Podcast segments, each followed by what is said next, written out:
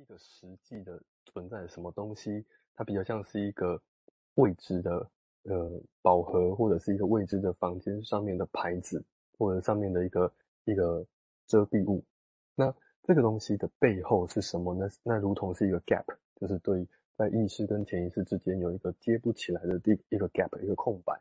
那这让我让我想到在周末的时候精神分析学会的活动哦。那 Rudy Vermont 就是 Reading Beyond 的这个作者，他发表一篇文章，他在讲的是说，温尼卡跟 Beyond 他们工作里面哦，有提到类型回归学的部分。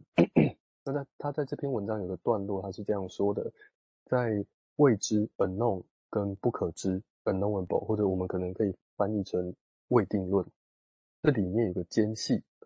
那温尼卡在这些事跟婴儿案或者是个案之间，就是婴儿个案面对未知 unknowable 和 un unknown 之间这个 gap，它放进了一个保保持性环境，一个促进性环境，作为保护跟缓冲，使得婴儿的 body mind 就是这个身体的心智不会受到不可预测的侵扰，在这个全能的错觉之中呢，发展逐渐褪去错觉的能力，disillusion 的能力。而 Beyond 呢，只是把梦思的环境，它的原文是 dreaming dash thinking environment，把这东西，这个可以提供 alpha function 的保护层放在这个 gap 之中，作为婴儿与未知互动的界面。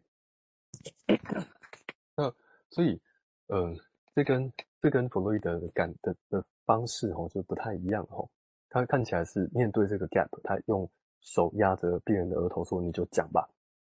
那这个看起来是有效的，而且这个压力，他似乎也没有再多说明他那个时候想着的是什么，而看起来比较像是源自于催眠的一种方式齁。但是如果就现在的方式看起来的话，那或许可以理解成，嗯，这个是一个父亲的角色，或者是一个照顾者的角色，他用手按着额头这样的方式，也有点像是在支持着、撑着。这个个案让他可以继续说下去。那在 abreaction 跟 reaction，就是 abreaction 是宣泄嘛，就是他不断的可以可以讲他的症状啦，或他的他那时候过去的记忆啊、连结等等的时候，这些 abreaction 跟另外一个是 reaction，就是我们直接去做了，就是你要说行动化呢，还是直接有一个动作了？这两个差别是什么？这个 ab 做 ab 作为一个字首。它有个远离的意思吼，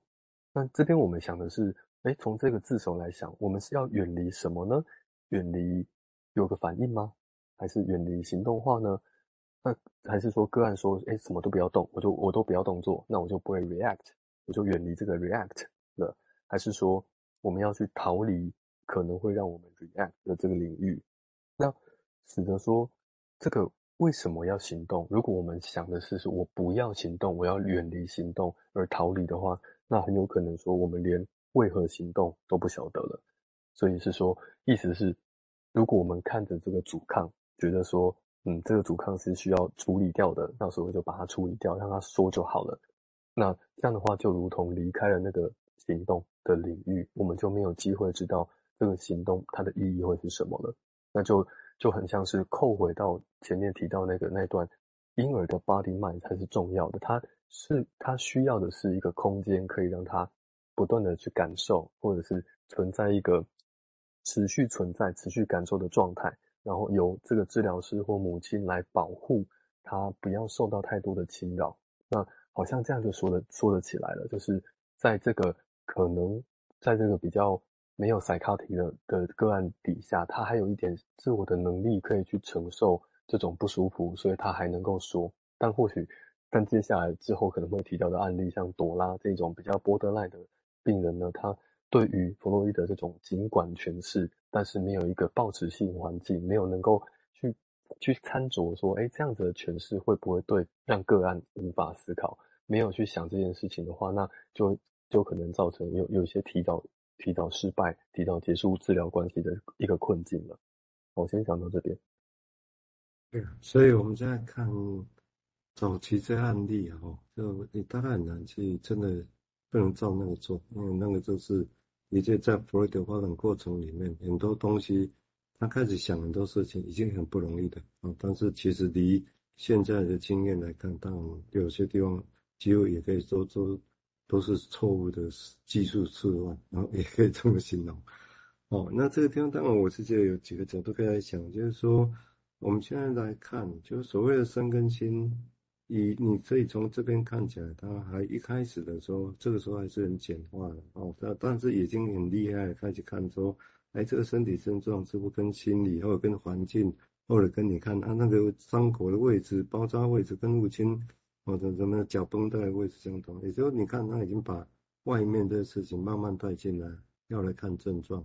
这个这个我可以告诉各位，这个是那这样开始的哦，对。那当然，当年更早之前不会这样来看这个事情，也不会对那个事情要想这么多哦。我想这是一个一个重要的开始哦。那这个地方当然我们也可以会面临到一个问题，就是如果这样的话，当然我们如果过于简化式的，像开始的时候这些文章都还看得出来，就是过于是以简化式啊，就是啊，现在有这个身体问题，哎，找到这些症状、这些关系的这些故事，好，那就因为这样所以这样哦，那这样。是不是就解决？也不也不见得了啊，不见得。所以这个地方就涉及一个很奥妙的事情哦。我们看到他知道，这个弗洛伊德一开始刚开始也提过，是从催眠术那边借过来，是说有一些记忆的缺失，有一些 gap。那那 gap 是不是一开始当然会很希望记忆补足了就会改善，但是没有哦，所以他当时所谓的。那个阻抗这个字眼就会出现，但是我们如果回来想，我想这个现在各位朋友应该容易听得懂，也就是说，一开始的时候，如果你假设是 gap，那这地方我们就可以想一个问题，那到底它的问题是来自，它后面有问题是来自于所谓有个记忆有空缺，是空没有没有记忆带来问题，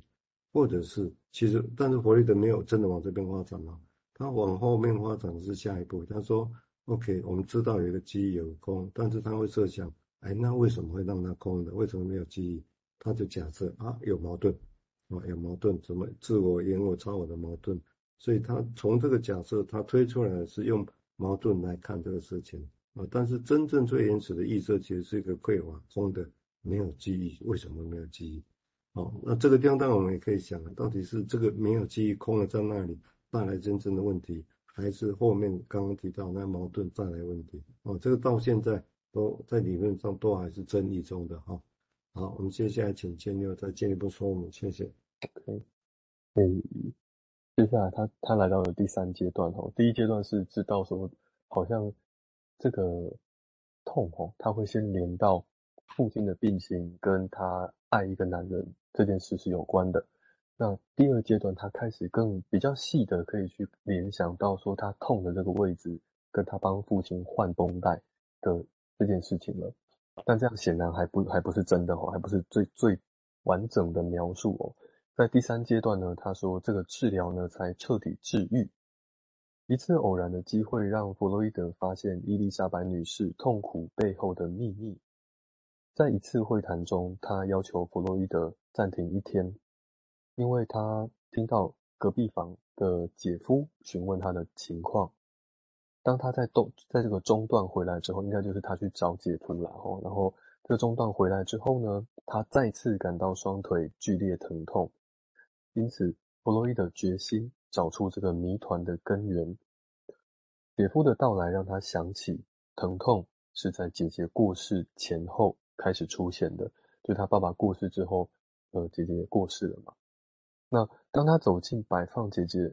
尸体的房间时，他的脑脑海中闪过了一个羞耻的念头，就是姐姐的死意味着他的姐夫重获自由，而伊丽莎白将可以成为他的妻子了。他对姐夫的爱受到了他整个道德的抵制，这就是为什么他潜抑了这种无法忍受的想法。并且将这种想法从意识中消除，